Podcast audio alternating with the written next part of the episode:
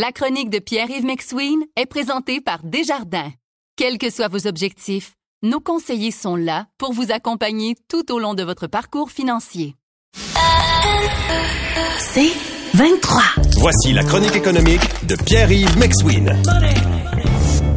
Alors, premier sujet ce matin, Monsieur McSween, le salaire minimum à 18 l'heure. Oui, c'est le PQ qui propose ça. Et pas, je sais pas si t'as déjà remarqué, il y a aucun parti au pouvoir qui va dire nous devrions augmenter les salaires minimum drastiquement. Non, c'est toujours les partis de l'opposition. Alors, il y a une espèce de dichotomie entre être au pouvoir et ne pas être au pouvoir avec le salaire minimum. Parce que peu importe le parti au pouvoir, Parti québécois, Parti libéral, même Québec solidaire ou le Parti conservateur, ou la CAQ, peu importe, on aurait les mêmes enjeux. Donc, dire publiquement, il faudrait éventuellement augmenter le salaire minimum à 18 de l'heure, c'est quoi? C'est une bonne, ligne politique. Si je fais mon Jonathan Trudeau, quand j'y pense pour vrai, tu fais parler de toi dans un article de journal, un chroniqueur économique en parle, et éventuellement, quand l'offre et la demande du marché feront en sorte que le salaire minimum devra atteindre 10 dollars arrive, ben ça va arriver. Et donc, tu auras eu de la visibilité pour ton parti sur une proposition évidente à un moment donné dans l'existence, et tu dis faut y arriver progressivement. Alors c'est logique, mais qu'est-ce qui fait en sorte qu'on atteint un salaire minimum à 18 de l'heure éventuellement. A, on est dans un monde d'automatisation. Faut pas aller trop vite, parce que sinon on va se retrouver chez Provigo avec des caisses automatiques partout. Et donc, il faut que le salaire minimum augmente avec la capacité de payer du client et la capacité de payer de l'organisation. Deux, il y a des régions limitrophes au Québec. Il y a des gens qui remarquent pas ça, mais on est à côté de l'Ontario et du Nouveau-Brunswick de l'autre côté. L'Ontario, le salaire minimum est à 15,50 Le Nouveau-Brunswick est à 13,75 Et donc, tu peux pas dire du jour au lendemain au Québec, nous, on est à 18 parce que là, les entreprises limitrophes vont se revirer de bord. Donc, il y a ça, là. Faut être, faut être réaliste. On vit dans le même pays. Puis on peut pas au Québec, de façon légale, dire le salaire minimum est là, puis voici la nouvelle réalité de la province. On doit être capable d'absorber ça.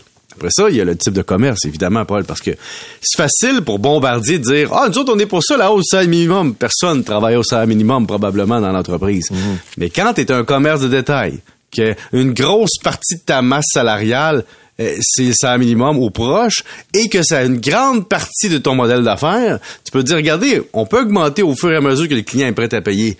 Mais si jamais vous faites drastiquement, ben on va juste éliminer notre type de service parce que ça, ça se pourra plus. Et il faut aussi parler de l'ensemble de la société. Si tu dis aux gens, il faudrait une hausse drastique du salaire minimum de 14,25 à 18, c'est 26% d'augmentation. Là, tu vas voir les autres employés de tous les niveaux de rémunération qui vont dire, moi aussi, je veux 26% D'ailleurs, je voudrais en parler au patron de Cogeco. 26% d'augmentation, ça m'intéresse. OK? mais c'est une blague. mais évidemment, tout ça est dans un but de ramener la capacité de payer des gens. Puis ça, je comprends. Mais il en demeure pas moins que si tu déplaces les salaires de la population, tu déplaces les prix, puis la capacité de payer, puis le problème recommence de façon perpétuelle. Donc, on réglera jamais le sort de la pauvreté en changeant de façon légale le salaire minimum. C'est en, en amélioration des conditions, disons, de vie de, la collectivité au total. Mais même avec le salaire minimum, je ne dis pas dans tous les cas, mais ça demeure euh, en période de pratiquement plein emploi ou de désintéressement face à l'emploi. Mm -hmm. pas comment on le regarde difficile de recruter. Oui, tu as raison sur l'autre point, c'est que présentement, c'est pas un enjeu qui est aussi majeur que quelques années. Non. Parce que présentement, tu vas à l'épicerie, tu dis, j'étais un jeune de 14 ans, 15 ans, j'ai jamais travaillé de ma vie. Là, on dit, le salaire minimum, t'as 14 et 25. Ben, moi, je veux 15. OK. tu comprends ce que je veux dire? Il y a pas, il y a cette espèce de capacité de négocier son salaire. Mais t'as raison. Pour des gens qui n'ont pas la capacité de négocier, le marché, actuellement, leur permet de le faire de façon naturelle. C'est-à-dire que on va se faire proposer des salaires plus élevés que le salaire minimum pour se faire recruter. Vous écoutez la chronique économique avec Pierre-Yves McSween. Ici Patrick Marcelet. Dans la deuxième saison de mon balado Relève-toi, je reçois des personnalités d'ici qui ont su se relever après de difficiles épreuves. Cette semaine, Patrick Marcelet reçoit Geneviève Rioux. Il y a tellement eu plus d'hommes qui m'ont tendu la main après ça que d'hommes qui m'ont fait mal dans ma vie. Je veux pas laisser les hommes qui blessent gagner. C'est pas supposé d'arriver une fois, encore moins deux fois. Ouais. Qui garantit que ça arrivera pas une troisième fois? Relève-toi, disponible dans la section balado du site web de votre station Cogeco Média. Présenté par les Centres de prévention du suicide du Québec. Bon, deuxième sujet ce matin, les fameux rapports annuels sur les placements. Oui, on va recevoir ça pour ceux qui l'ont pas eu encore. Leur rapport annuel sur leur placement. Puis là, je veux juste vous avertir, vous allez avoir une petite déception. Parce que le rendement de l'année 2022 risque d'être négatif. Oui. Votre rendement 3 ans risque d'être amputé par le rendement 2022, puis 5 ans aussi. Et donc, là, il y a beaucoup de gens qui vont se faire approcher par des gens pour dire T'es pas satisfait de tes rendements, t'aurais pu venir avec moi. Ou il y a des gens qui vont se faire vendre par des podcasts. Tu sais quoi, si tu fais pas conseiller d'envie, tu peux faire plus d'argent en mettant juste ton argent à la bourse dans les rendements indiciels sans payer des frais de gestion d'un conseiller. Puis là, c'est un grand débat. Mais il y a une affaire qu'il faut bien souligner quand vous regarderez votre rapport. C'est bien beau de dire que sur 30 ans, le rendement indiciel est tellement bon qu'il bat plusieurs conseillers, plusieurs indices. C'est vrai. Mais êtes-vous capable de prendre le risque du marché pour vrai?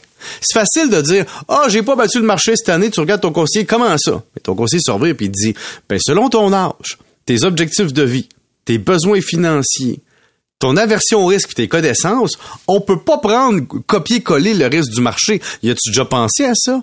Ah non. L'autre point, c'est que la sous-traitance a toujours un prix. Tu sais, Paul, je peux installer ma piscine moi-même. Hein? Peux faire ça, moi. J'achète une piscine, puis je peux aller l'installer. C'est juste que j'aurais peut-être pas l'assurance qu'elle coulera pas. Ben, c'est un peu la même chose. Si tu veux pouvoir te revirer contre une institution financière, si jamais on respecte pas tes objectifs de vie ou tes objectifs de placement, tu peux le faire quand il y a un conseiller qui prend en note ton profil d'investisseur. Mais si tu décides toi-même d'aller investir pour sauver 1 ou 2% de frais de gestion, c'est correct, je comprends ça, j'accepte ça. Mais c'est ce qu'on appelle sur YouTube du do it yourself. Oui, t'sais. mais il faut que t'assumes, là. Faut que t'assumes. Puis ça a été bien facile. Pendant la pandémie, je dois t'avouer que j'ai eu des petits feuilles finaux qui m'écrivaient. Hey, moi, j'ai fait 17% de rendement avec telle entreprise. J'ai tout pisé là-dessus, tout à la bien. Et depuis quelques mois, silence radio, hein?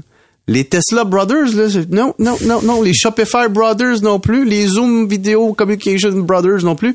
Les Beyond Meat Brothers non plus. Tous ces gens-là qui étaient des apôtres de compagnie. Quand je te dis des apôtres, on aurait dit que Jésus leur présentait du pain après avoir inventé ça. Là. Et tu sais, il y a autres qui avaient l'impression d'avoir découvert la nouvelle affaire, d'avoir d'avoir été infusé du génie du placement. Ben qu'est-ce que tu veux? Depuis la dernière année, ils ont perdu pas mal. Puis là, ils comprennent que pourquoi un rendement de 6% annuel pendant des années, c'est bon?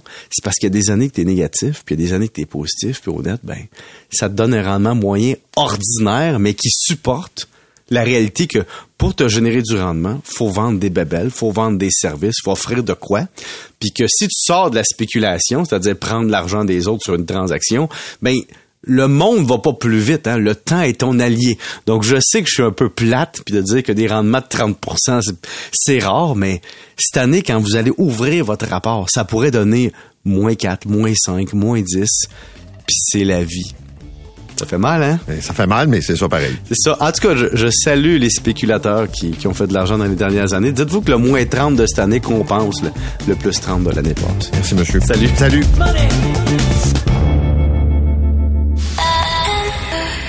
C'est 23. Recule un peu, recule, recule. Stationner en parallèle, ça devrait être simple. OK, crampe en masse, en masse, crampe, crampe, crampe!